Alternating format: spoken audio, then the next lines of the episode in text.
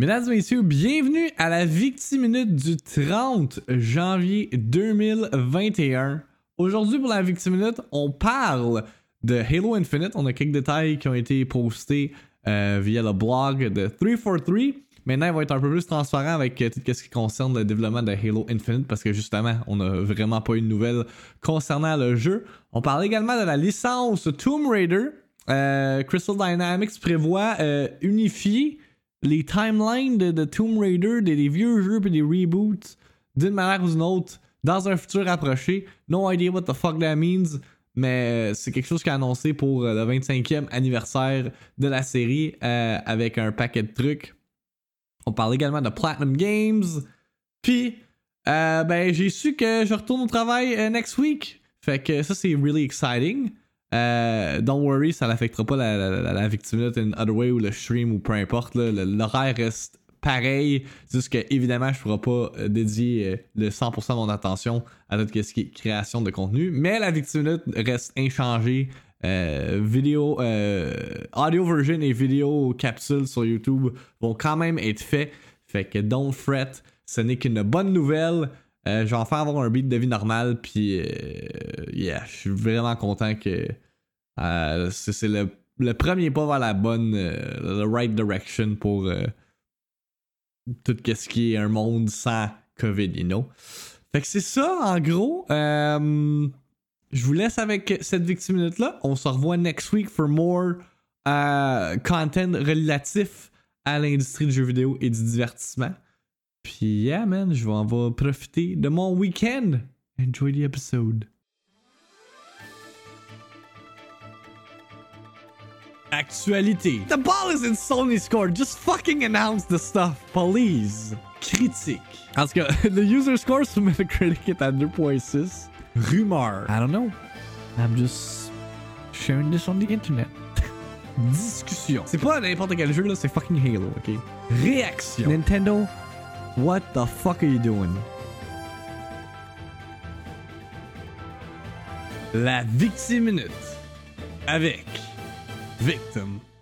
En manchette pour la Victime du 29 janvier 2021, on a des nouveaux détails concernant Halo Infinite, puis même 343 a été euh, mis de l'avant cette semaine comme quoi qu'elle allait être plus transparent avec le développement de Halo Infinite parce que la fois qui est arrivée, c'est que ce jeu-là a été announced. On n'a pas, on rien entendu parler de ce jeu-là jusqu'à temps qu'il soit officially revealed l'été passé. Puis le monde était comme ouf, I'm not sure if I like this or whatever. Là, il va y avoir des updates on the regular euh, de la part de 343 concernant euh, tout ce qui est Halo Infinite. Euh, key points qui ont été notés de leur blog post par Tom Warren de. C'est quoi, c'est The Verge son publication, yeah? Halo Infinite engine multi-threading solution rebuilt so it runs better across PCs and CPUs instead of optimally on Xbox One. Fait I guess qu'il optimise le tout pour console and PC. Uh, Sandbox team says all of our launch content is in game and being played daily. Fait que, uh, I guess, sont rendus à un niveau de, testing plus qu'il faut. Fait que, uh, yeah, on va voir dans le blog post s'il y a pas d'autre chose qui est noté. Et par rapport à ça. fait Sandbox Evolve. I'm excited to work with you and the entire studio to help bring those stories to light over the coming months. With that said, we've got a lot to talk about today, so let's dive straight into things with the Sandbox team. Happy New Year, nanana. Quinn Del Hoyo, il est encore là, this motherfucker. Je pensais qu'il avait quitté, esti. Quinn Del Hoyo. Quinn Del Hoyo, là. c'est The Multiplayer Designer sur Halo 5 Guardians. Une des raisons pourquoi est-ce que Halo, euh, Halo 5 était un peu garbage en termes de, multiplayer euh, longevity. En voici son euh, video game credits? Il a-tu quitté puis. Ok, non, il était tout le temps avec.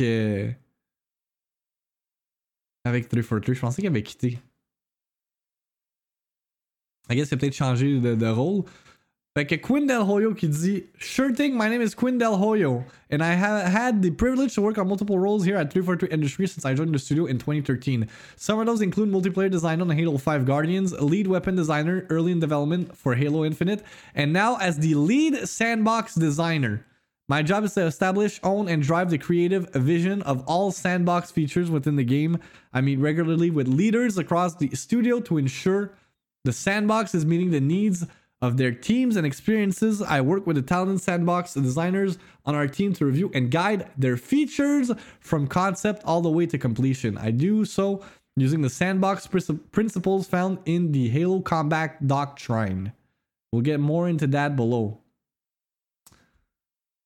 Ok, fait que dans le fond, ils font juste présenter comme toutes les personnes avec, avec qui ils, ils, travaillent. Look at that BR. Key art, though. Looks cool. Looks good. Si on parle pur gameplay, j'ai vraiment trouvé la démo de Halo Infinite très ordinaire. Ok, ils ont pas montré grand chose, mais ça a l'air super générique comme open world. Comment tu veux qu'ils montrent le open world en démo? Où est-ce que tu shoot des bad guys? Ce serait amazing d'avoir ce jeu-là en 2021 sans delay, mais en même temps, ils prennent leur temps. C'est ma favorite franchise, probablement un potentiel best Halo depuis Halo 3. Puis it'll be on PC. To my greatest joy. On verra. Moi, vous le savez, j'ai dit à 21 reprises comme quoi que ce Halo-là va shape le futur de la série. In good or a bad way. Um, fait que, on verra. Ils prennent leur temps, man. C'est la première fois qu'il y a autant un, long gap entre des jeux de Halo. Fait que they better make it work. Moi, j'ai hâte de ça pour 1$. Hey, si tu paieras même pas une pièce, tu vas le pirater. Ou tu vas jouer au multiplayer free to play avec nous autres. Là, le blog post est long à tabarnak. Am I gonna read through all of this? J'en prendrais pour 1$. CDPR a pris son temps avec Cyberpunk et on sait comment ça a fini. Est-ce qu'ils ont actually pris leur temps? That's the question. You mentioned the combat doctrine, which I love. Would you be open to sharing that and explaining how it helps the team design and refine Halo's Infinite Sandbox? The combat doctrine is a document that establishes core Halo gameplay philosophy. It outlines our principle of what must be true when playing in Halo's sandbox and spe- specifically the moment to moment combat. The primary purpose of these principles is to shape design discussions regarding foundational Halo combat in both campaign and multiplayer experiences. They guide us as we make decisions today, tomorrow, and henceforth. Uh, every principle has a player goal that we must achieve. There's more than we can fully deep dive on today, but we'll cover the most important part, which is the principles themselves, and I'll, highly t- I'll lightly touch on the purpose of each one. Player goal Players feel combat, combat in their hands to win or lose. Halo's combat is a dynamic a rhythm of engagement, reactive, and cerebral dance that feels like a symphony of combat choices. C'est une façon bien détaillée de juste dire shoot some fucking bad guys. Puis que c'est all about precision aiming puis positioning. C'est que Halo a évolué surtout avec euh, Halo 5, que c'est rendu beaucoup plus fast-paced euh, que, Halo 3. C'est même pas comparable à quel point c'est plus rapide comme jeu, mais. Genre, de base, Halo, ça a tout été comme precision-based puis position dans map. Là. This principle speaks to that feeling of nuanced combat between players that only Halo provides. We refer this to the dance. Some of the key ingredients that we keep top of mind our right balance of kill time movement using a diverse sandbox, energy shield based health model, etc. Exactement aussi avec Halo, c'est pas. Euh... Ben, c'est un peu le même principe que COD, techniquement, même si c'est un shield.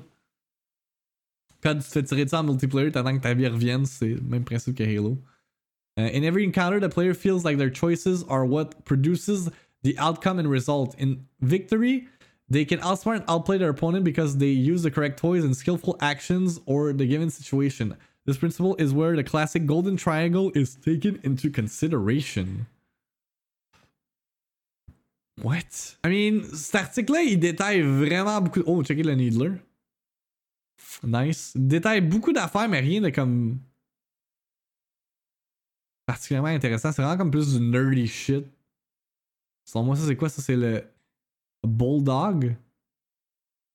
A new type of shotgun, maybe? Ça, c'est le, le commando. I guess c'est le saw, ça. Ça ressemble à un. Une saw. Oh! Le Hydra! Gun qui a été introduit dans. Dans H5. Mais tu sais, au moins, comme. On, c'est peut-être que le blog post n'explique pas ou ne, parle pas des affaires vraiment comme intéressantes euh, d'un côté comme public général, I guess. C'est vraiment comme plus pour les, les Halo nerds qui care about genre le développement du jeu puis comment il a été fait puis tout puis tout. Mais tu sais au moins ils nous gardent informés. Juste des screenshots, c'est déjà comme un, un, step in the right direction. Ouais, non, j'ai pas vu la démo. Ferme ta chaîne. ça date de quand même quelques mois, là. Mais ouais, il y a une démo qui est sortie. C'est ça, c'est une des raisons pourquoi le jeu a été euh, reporté à Dro. Parce que le monde n'était pas satisfait avec ce qu'il avait vu. On va faire un petit review roundup pour Olija qui est sorti hier. C'est un indie euh, venant. Ben, il est published par Devolver Digital. Unteased, je connais pas le developer. Un Metacritic score de 74 euh, sur 13 critiques. J'ai le review de IGN. On va le regarder. C'est un jeu que j'ai fait la requête pour euh, le couvrir. Malheureusement, j'ai pas eu de, code, mais I'm still curious about that game. Fait que let's check what Mitchell Saltzman had to say on the game. Exact, If nostalgic love for old Amiga and MS-DOS side-scrollers, Olija is a game that practically Olija, demands your attention. c'est ça la bonne prononciation. Its striking minimalist art style is complemented by a fluidity of movement and realistic animations that will immediately bring to mind games like Flash. Mais tu vois, comme moi, euh, Drake, je trouve que Ghost of Tsushima, il est overhyped puis overglorified. Oui, il est beau, oui, comme il y a plein d'éléments genre nice, mais comme le combat de jeu là pourrait tellement être amélioré puis les fucking quest design de jeu là suce la marde. Back, Another World, or the original Prince of Persia. But even if you lack that frame of reference, Olia stands on its own as a 2D action game with exceptional combat, a chilling atmosphere, and a small handful of great boss fights that go a long way towards elevating this otherwise disappointingly short adventure above your average retro-themed platformer. C'est genre mon, mon, mon En fait, c'est genre c'est du hot garbanzo, c'est genre ça suce la merde. Developed by Kyoto-based Skeleton Crew Studio, Olija is a game with a story that's simple but well told. Our hero, a penniless lord named Faraday, who finds himself marooned in a mysterious land, needs to rescue his shipwrecked crew and find a way back home. The only problems in his way are creepy black goopy creatures, hostile natives, and monstrous beings that have been awakened thanks to Faraday taking possession of a magical harpoon. That harpoon is what drives the design of Olija, and it's a large part of why combat and movement are so much fun. Much like Noctis from Final Fantasy XV, Faraday can throw the weapon and teleport to whatever it punctures. In combat, the use of this is obvious. À Montréal, dans un appart ou en banlieue. J'habite dans les Laurentides. And that means there's a quick and snappy pace for every Ça encounter. suce la merde. but it's also a super fun tool when it comes to exploring the world.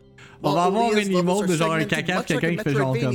With the camera only showing what's in the room you're currently in, you can still chuck your harpoon into an open room. Non, ça sort sur toutes les, sur, toutes les plateformes, me semble. You can instantly warp over to that unseen spot. There are many secrets hidden this way throughout Olija's world. Toi avec une paille, avec un ton de throw your harpoon into a suspicious-looking gap in a wall euh, always feels great. The harpoon isn't the only thing that makes Olija's gameplay stand out. Its combat, while simple, feels extremely good at a fundamental level thanks to how impactful your blows are and the variety of attacks that you have at your disposal. Basic attacks can be modified by the direction you're holding. For example, if you want to do a quick combo without a lot of range, you can just mash the attack button without holding a direction. But if you need a little more reach, you could hold forward as you strike. If you want to do a big AoE smash attack that knocks okay. enemies away, you could hold down. Or you could just jump in the air and use your aerial attack to bounce on enemies, Shovel Knight Ah, y a l'attaque comme dans Cyber Shadow. Damage, you're I rewarded see, with I a super see. attack that also changes depending on the direction you're holding, what secondary weapon you're using, and whether you're in the air or on the ground. There's a lot going on. In addition to that, there's also a variety of different hats to purchase that offer helpful boons that can alter the way you approach combat. My favorite increases your movement and attack speed if you land hits without taking any damage, letting Seems you punch like bosses greatly when you expose their weak point. Others are more situational but still helpful nonetheless, such as a hat that makes you completely immune to poison damage. So there's a lot of decisions to make about how you'll fight, which is great. The only issue is that the enemies in Olija rarely push you to the point where you actually need to make these kinds of decisions. The hmm. AI just doesn't have any answer for the mobility that your harpoon provides, nor do the limited variety of enemy types ever present any sort of threat that really forces you to react to what they're doing. This means Yeah. that Olija is pretty easy, and with no difficulty options to beef it up, there's not much incentive to really explore the depth of the combat once you have a handle on the basics. Boss battles, hmm. fortunately, fare much better than the standard enemy encounters. Avoue, both c'est in terms important. of Ben, their c'est ça. Une and fois que ça variety. clique, man, there are you're some that are the typical big boss battles where you have to dodge high damage attacks to strike at flashing weak points, but my favorite involves a fight against three hunters that each have their own unique approach to harassing you. One constantly runs away and heals the other two, another tries to keep at mid range to fill the screen with bullets, and the third sticks to you like glue with aggressive dash attacks and quick melee combos. It's a really fun fight, and I wish the rest of the levels Ouais, non, mais c'est ça. Une fois que tu like connais comment que le jeu fonctionne, tu opposed to comprends, en fait. keeping them all locked away in a single boss battle. This is where the game shines the most. Finally, Olija is incredibly short. The campaign took me a little under four hours to complete the first time through. Four and while there are hours? collectibles to seek out. Most areas that contain them Whoa. lock upon completion, so you often can't return to scour for any secrets you missed the first time through. It really is four hours well spent, but it certainly left me wanting either more to see or a good reason to replay what I had already seen. Le speedrun de jeu-là doit prendre une heure, même pas.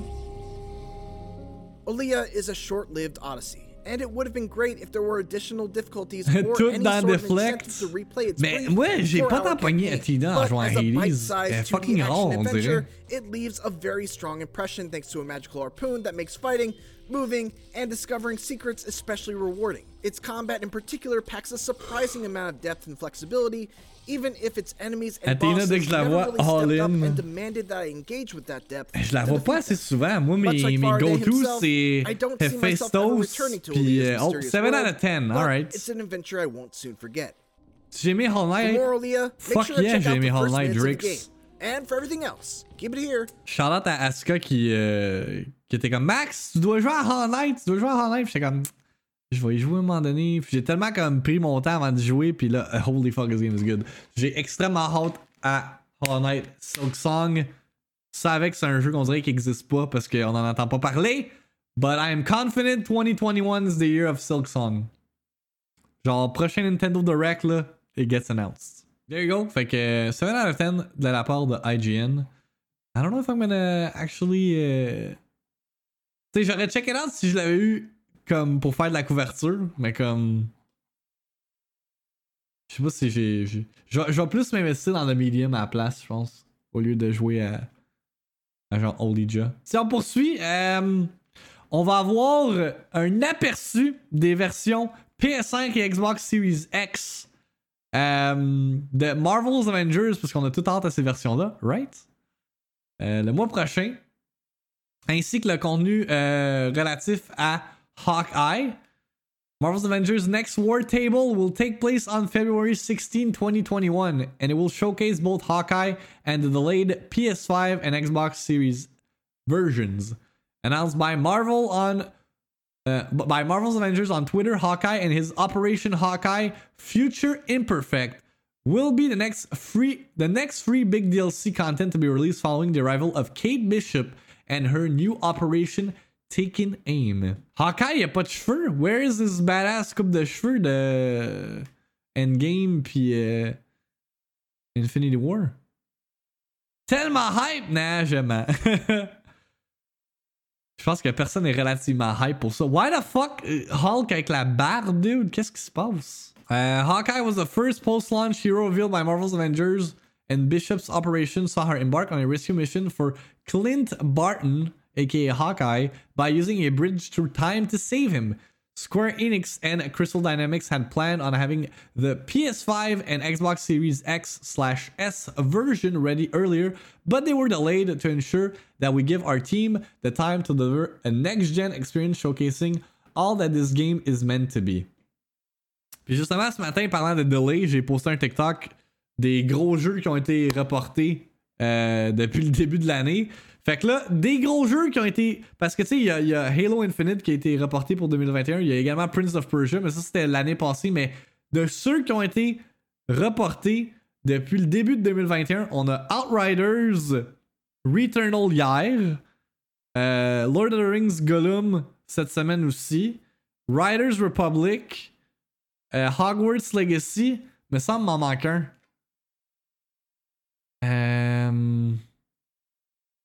Me semble m'en manque un. Peut-être c'est tous ceux-là.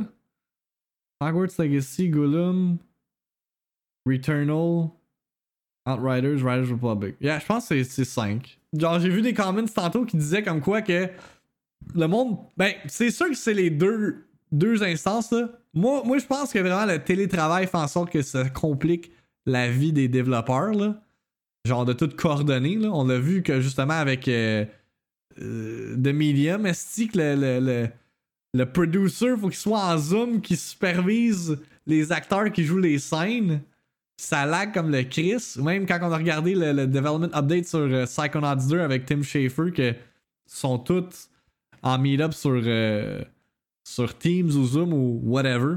Fait que je suis sûr que ça vient leur mettre des bâtons dans les roues. Mais également, tu sais, l'industrie a vu le debacle qui a été la sortie de Cyberpunk. Puis je pense que personne ne veut vivre un Cyberpunk de leur côté. Fait que, ils se disent, vaut mieux delayed que sortir un jeu qui est complètement broken, you know? Fait que, je pense que c'est les deux éléments qui font en sorte que beaucoup de delays euh, sont faits. Puis, comme je le répète à maintes reprises, il va en avoir plus. Genre, potentiellement, votre jeu préféré ou votre jeu le plus anticipé pour 2021 va être reporté. Il y a des fortes chances.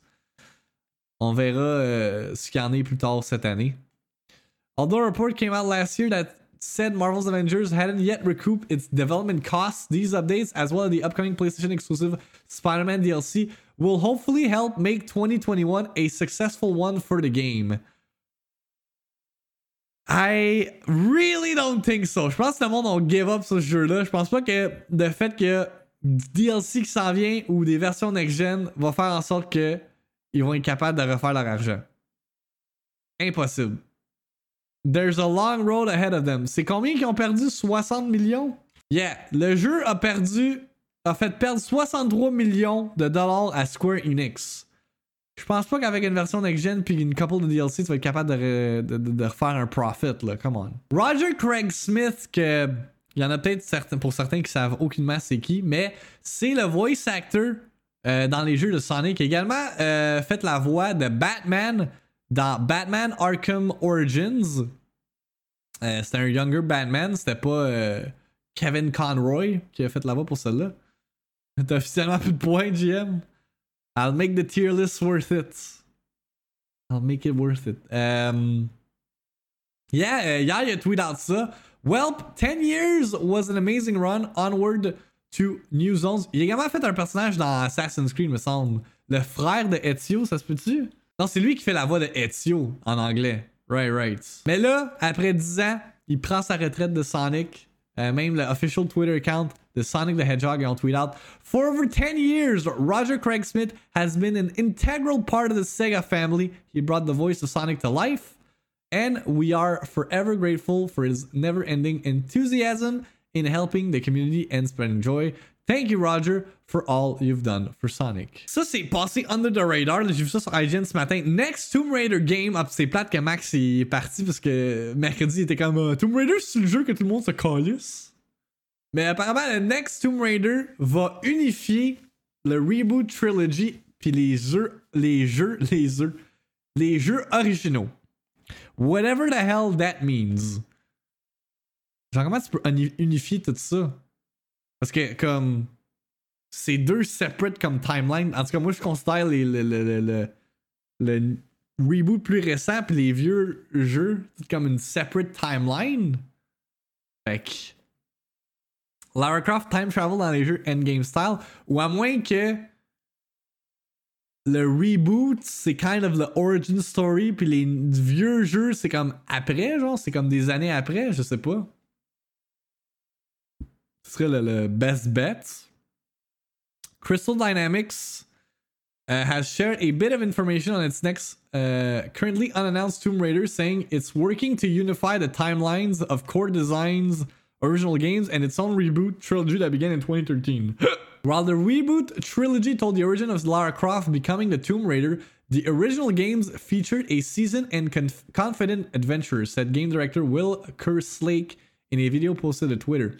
The development team envisions a future, a future of Tomb Raider unfolding after these established adventures, telling stories that build upon the breadth of both core design and Crystal Dynamics' games, working to unify these timelines.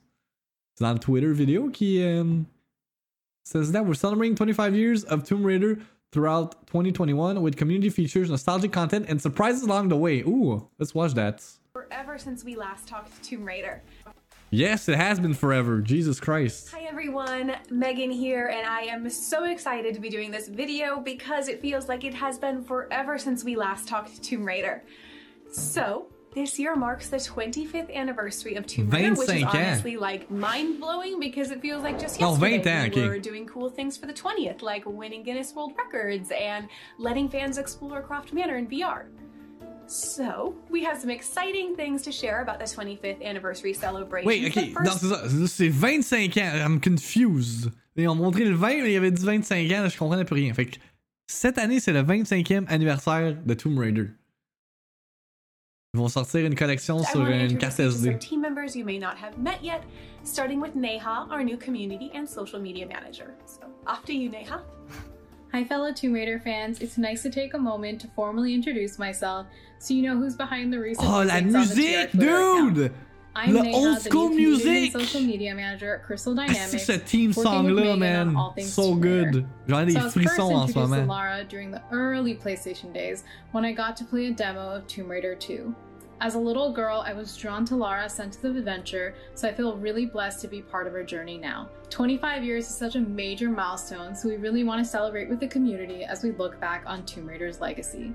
Please look forward to year long community celebrations such as fan art and cosplay highlights, interviews, live streams, and some special extras that I don't want to spoil. We'll be theming each month based on a different game.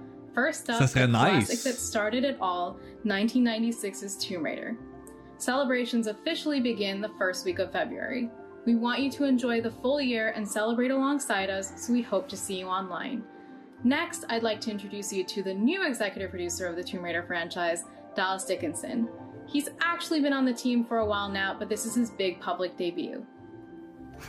Hi, I'm Dallas Dickinson, executive producer on all things Tomb Raider here at Crystal Dynamics. I've been at Crystal for over a year now, but this is the first time I've gotten to reach out and actually connect with you. I have been a Tomb Raider fan since the mid 1990s, when I went to a friend's apartment just to see. Il y a what sûrement de this quoi de caché dans le fond. là, faut- faut- on va I spent passer the rest of the day climbing, jumping, shooting, solving puzzles, backtracking, backtracking again. He eventually had to kick me out.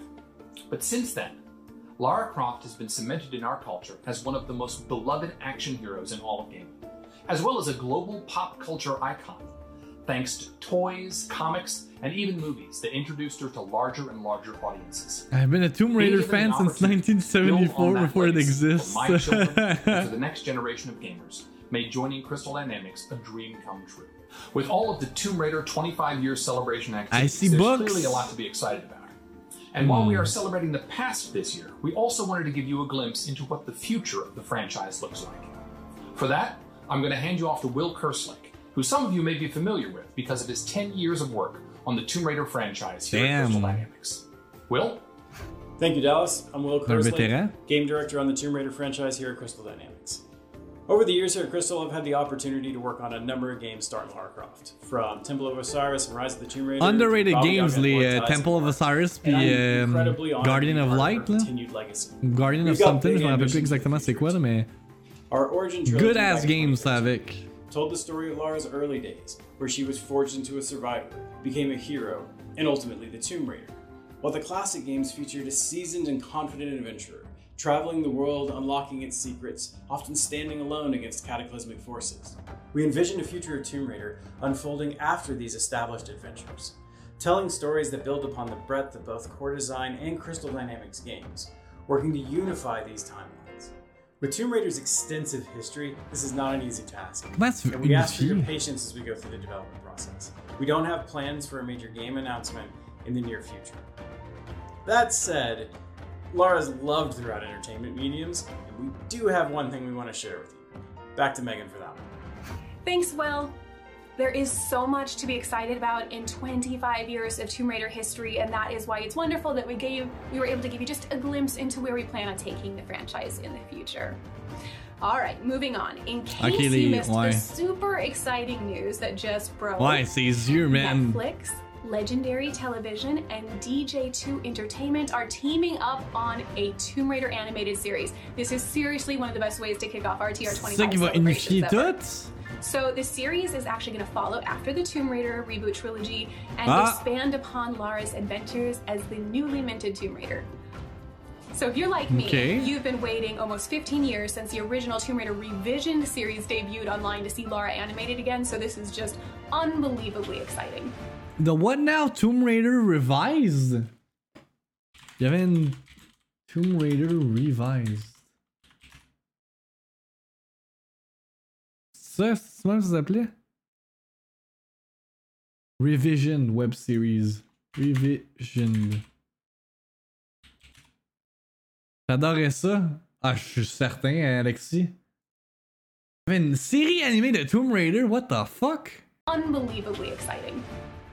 All right, that's it for now, but come, make sure to check back on February 1st when we officially kick off our TR25 celebrations. And throughout the year, we're going to do things like have great fan showcases and show off nostalgic content and lots of surprises that I'm not going to spoil, but you will not C'était want to ça miss. 6000 l'an dernier. Ouais, Thank you attends, attends, everybody for Alexis. watching, and we hope that you had a Check great bien. start to your 2021. We'll see you soon. Where is my Lara Croft? Ah, there she is. Une statue à. à- J'avais payé ça combien au Comic Con? I guess j'avais payé ça comme 15 ou 20 piastres, là.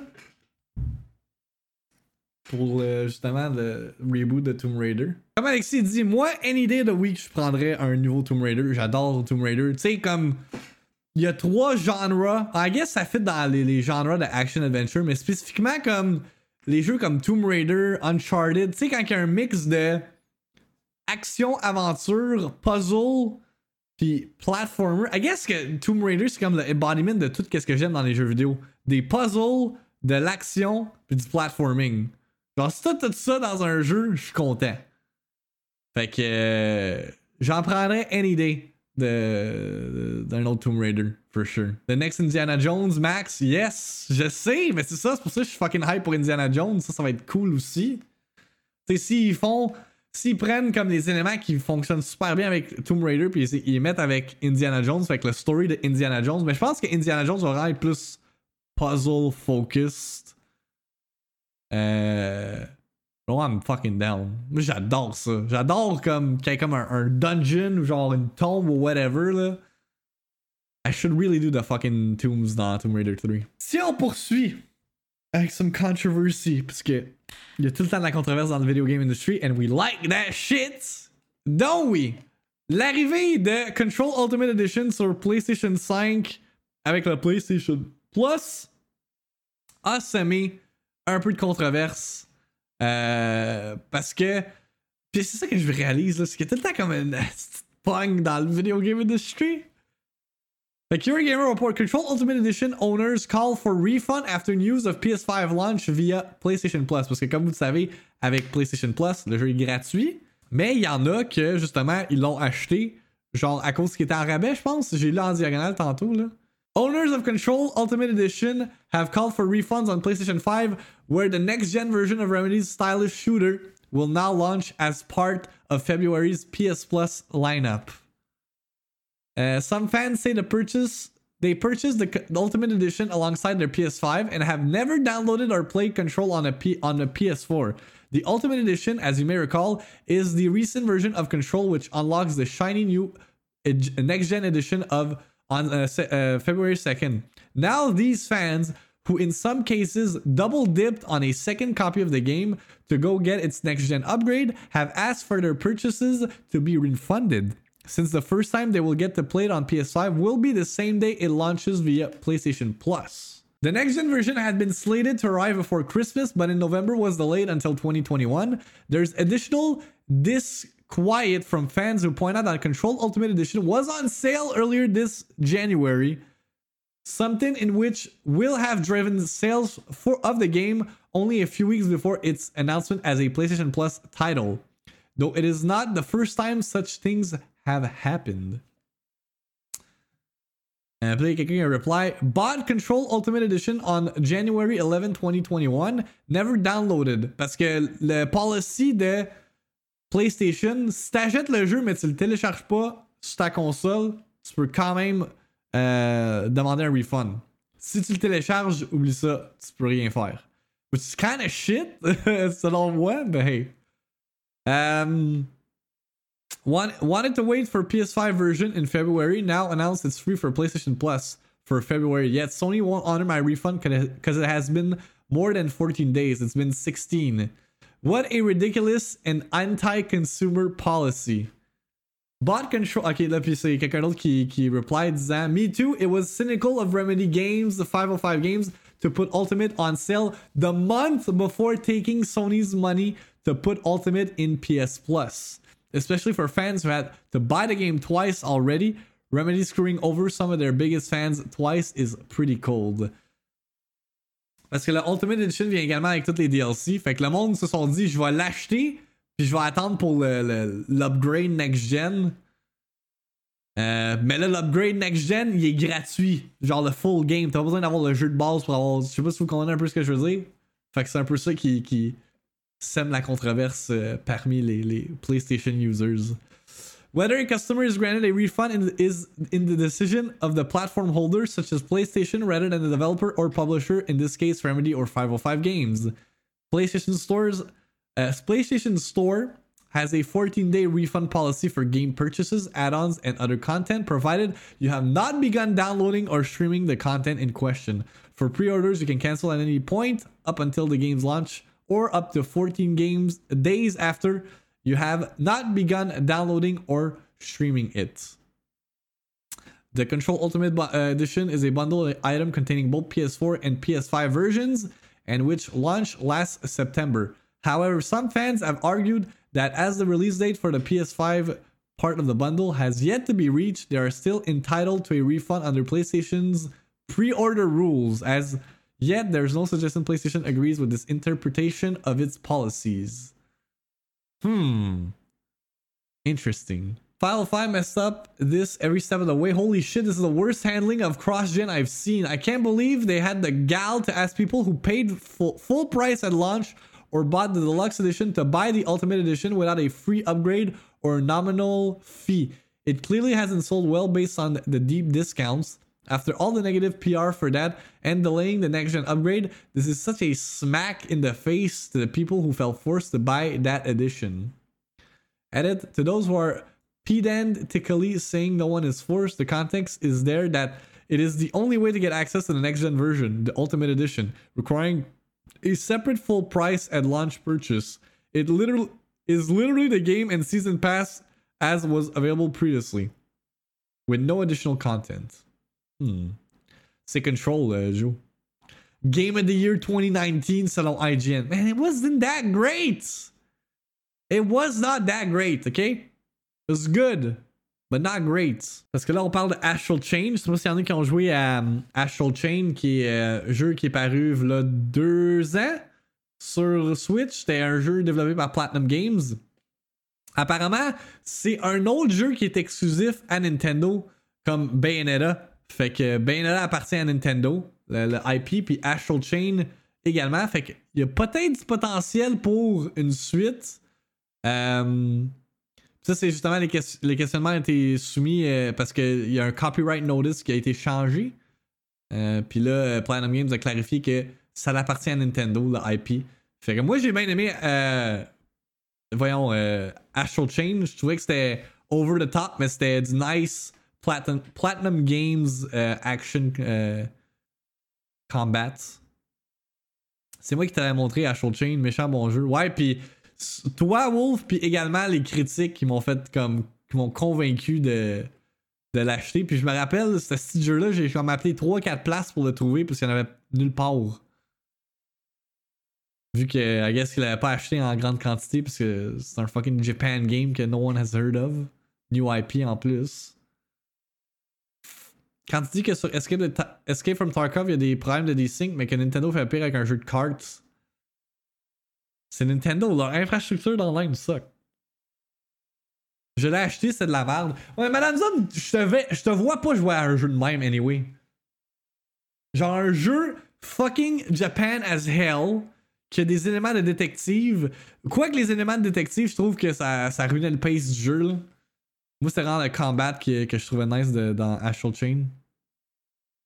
Mais comme tu dis ça, puis je suis pas surpris que t'as pas aimé le jeu. Uh, there has been some confusion over the IP ownership of the Switch action game, with Japanese companies typically hesitant to discuss such details. Previously, Platinum had stated that Astral Chain was co-owned by itself and publisher Nintendo, in addition to the Switch maker holding the game's publishing rights. Confirmé que c'est un IP de Nintendo, puis que euh, le changement de copyright notice euh, a fait en sorte que Platinum Games est allé de l'avant puis ont confirmé comme quoi que ça appartient à Nintendo cette propriété intellectuelle là.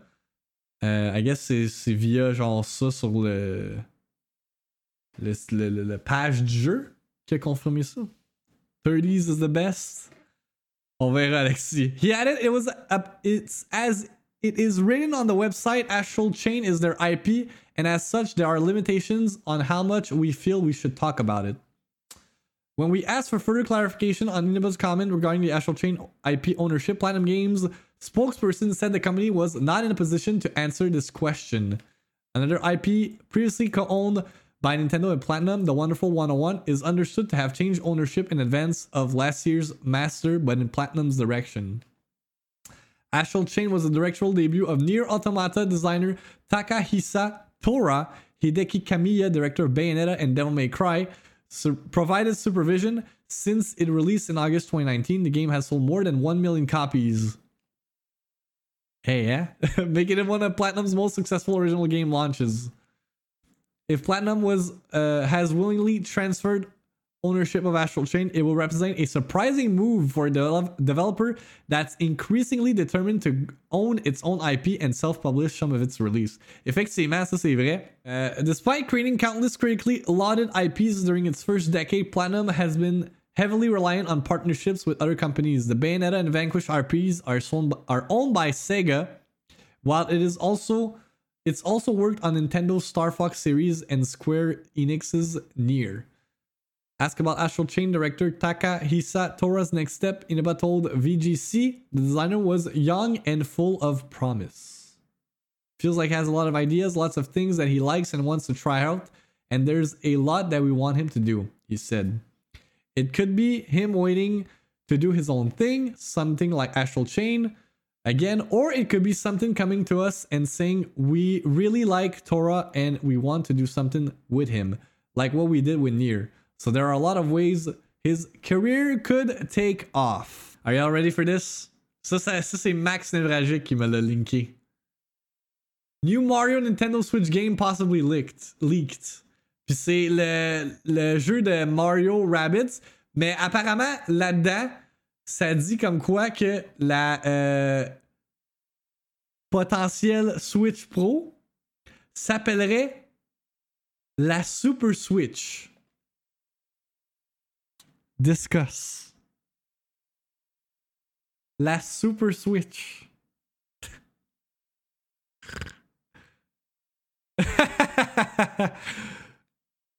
Super Switch. Hey, sur ma Super Switch. Many are expecting plenty of games after a somewhat quiet 2020, including Breath of the Wild 2, Bayonetta 3. Bayonetta 3 is not coming out this year. Confirmed avec ce qu'on a lu. Uh, and possibly even Mario Kart 9. Dude, ils vont jamais de la vie vont sortir Mario Kart 9 sur Switch. The game is the best selling fucking game on the platform à chaque année. Impossible qu'ils sortent Mario Kart 9. Ils vont, ils vont juste let it go. Mario Kart 9, ça va sortir pour la prochaine console. On va jouer à Super Mario Super Switch Edition Super Extreme. Qu'est-ce que notre Sexy Girl 69 pense de ça? Sexy Girl 6 Hot Girl Videos? By the way, elle a changé son, euh, son sur, sur, Twitter. C'est rendu Tiffany euh, Treadmore parce qu'elle trouvait que ça, ça hurtait son brand. Ben yeah, fait que ça, ça recap ce qu'on a parlé que cette semaine d'un nouveau Mario versus euh, Rabbids. Ou Mario plus Rabbids, j'aurais plutôt dire ça, le, le accurate title. Mais ouais, le, le Super Switch, c'est ça qui a, qui, a, stick to the eye de Max. C'est fait comme What the fuck is that name? Euh, on verra.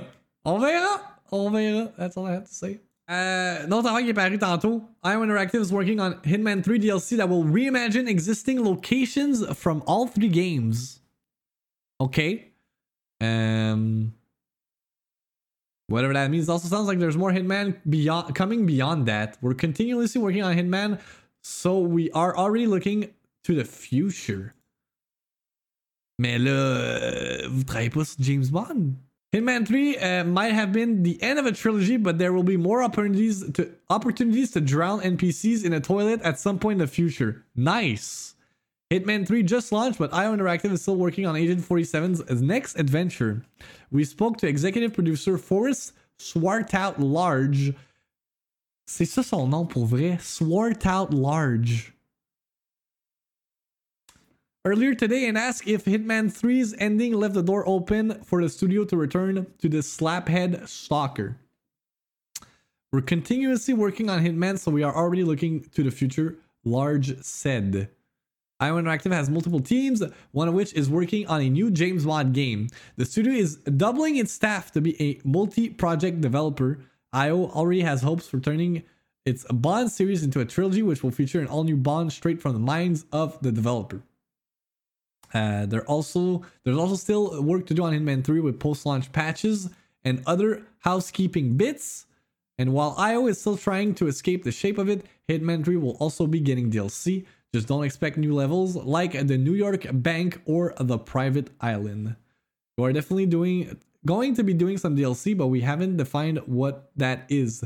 Large explained. I think for now we are not looking at new maps like the bank and the island. We're more looking at using existing locations and reimagining them, twisting them. And this time around, we can use the whole trilogy. We can look back at Hitman 2016 maps, Hitman 2 maps. We all we have all the locations. In other words, expect more escalation contracts and perhaps limited ti- limited time hits across your favorite locations from the Hitman trilogy, all accessible within Hitman 3.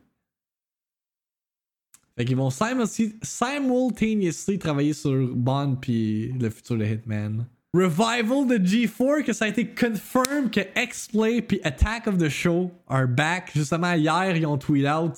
Um, well, ils ont tweet out. Which shows should we bring back? Obviously, moi, je suis avec Reviews in the Run with Victor Lucas. C'était mon jam quand que G4 existait encore. Alexis qui est comme Attack of the Show avec un fucking gif de Olivia Munn qui s'insère plein de saucisses dans la. But yeah, confirmed. Confirmed, apparemment. Je savais pas que ça a été confirmed. G4 has officially confirmed that X-Play and Attack of the Show will be returning in summer 2021. The news was confirmed on G4's Twitter in a teaser video that featured the show's logo, the voice of X-Play host Adam Sessler, and the text, We heard you, the legend return, summer 2021. We never stopped playing. Ben d'après moi, ça va être genre un.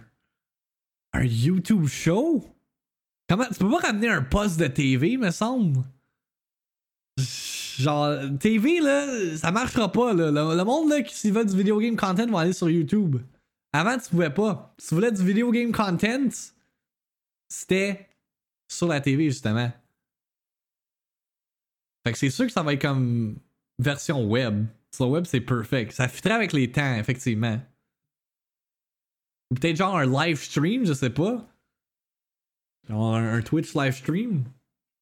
Ouais, mettons Attack of the Show. Attack of the Show, c'était. Attack of the Show, c'était live, mais c'était comme pre-recordé, malgré tout. GeForce sur Twitch, ça a mouru, non? Je sais même pas si ça existait sur Twitch. Sinon, c'est weird as fuck s'ils refont ça sur la TV. Yeah, non, c'est impossible que ça soit sur la TV. Euh, ça dit-tu? Non, ça dit pas euh, où exactement ça va. Wait, Xavier Woods, yeah, ça, ça, ça c'était um, confirmed. Xavier Woods qui allait être un, un animateur. And Olivia Munn has been in talks to rejoin as a host. What? I I call bullshit on this. Man, Olivia Munn s'est rendue une, actrice de, Hollywood. Why the fuck elle voudrait revenir à G4? Mais ouais, vraiment, les, deux euh, principaux, c'était X-Play et Attack of the Show. Là. Avait également Cheat. The Snyder Cut confirmed le 18 mars 2021. Four hours, the Batman and Superman and all the Justice League, blah. Euh, Puis c'est drôle parce que cette semaine, on avait couvert euh, Godzilla qui a été delayed de, quelques jours. D'après moi, ça doit être à cause de ça. Pour laisser le temps aux gens entre Justice League. Faut pas que Godzilla se fasse ramasser. Fait qu'il y a sur HBO Max, Zack Snyder, the director, uh, a tweet out Fallen, right in my pants. Puis on a d'autres euh, posters pour euh, le Snyder Cut avec un drapeau du Justice League des KDC et euh, what looks like to be some uh, film. Ok, c'est le Snyder Cut, right, right, right. Que, mesdames et messieurs, une autre semaine de Victiminute se conclut. Merci de m'avoir join pour parler de all things video game and entertainment and uh, retour au travail et Wilfred le boutier. Même si ça c'était dans le pre-show, quand que je plug notre boy Wilfred. Hein? va être de retour la semaine prochaine, lundi. Euh, puis pendant le pre-show de, next week, on va faire une tier list des euh, bands punk rock des années 2000 et 90, which I'm fucking hype for. Je vais euh, aller chercher les, band images ou les band logos tantôt. Euh, puis au pire, je vais vous demander dans Discord comme de me plugger si j'en oublie quelques-uns parce que la, la dernière euh, tier list que j'ai faite avec les, les VIP puis moi, j'avais la liste directement, mais il y a tellement de bands, là, ça se peut que j'en oublie quelques-uns. Fait que. Yeah, puis si vous n'avez pas euh, vos points pour le Not a Partner Stream, euh, go ahead. On est à. On, est, on peut l'atteindre là, là, si le monde s'est rapatrié. Rapatrie, puis euh, ça va fort probablement être next week si on l'atteint. Fait que. euh, yeah, puis. Puis, what else? Raise the Cyber Shadow ce soir, ben oui, how could I forget? Ce soir, 20h, sur twitch.tv slash l'énévragique. Moi ainsi que Max, l'énévragique est dans le chat en ce moment. On va faire une course de Cyber Shadow qui est sortie cette semaine. Vous pouvez en checker ma critique sur mon blog. Euh, puis euh, vidéo critique également sur euh, mon YouTube channel. Une critique sur TikTok également disponible. Bref, faites plein de couvertures. Yo, on est à 3000 points de l'atteindre. Je bouge pas d'ici tant qu'on n'a pas atteint. Je fais pas de run de Tropical Freeze. Come on, il doit y avoir quelqu'un qui a 3k de Air Khaled points qui traîne. Let's go, Del Pablo. 1k hype! Are we reaching it, mesdames et messieurs? Est-ce qu'on va jouer à, à, à fucking Skyward Sword? Puis faire une tier list de chips? And we have done it! Community Challenge complete, there we go. Donc, euh, je reviens avec la date exacte, mais c'est fort probablement next weekend. Là, c'est sûr que. Yo, next week, ça va être huge, là. Je vous le dis. Il y a le announcement que je tease depuis le début de la semaine. Il y a ça. Il y a mon retour au travail. Il y a le Not a Partner Stream. Y'all are not ready. Next week, ça va être gros. Mais ça va être insane.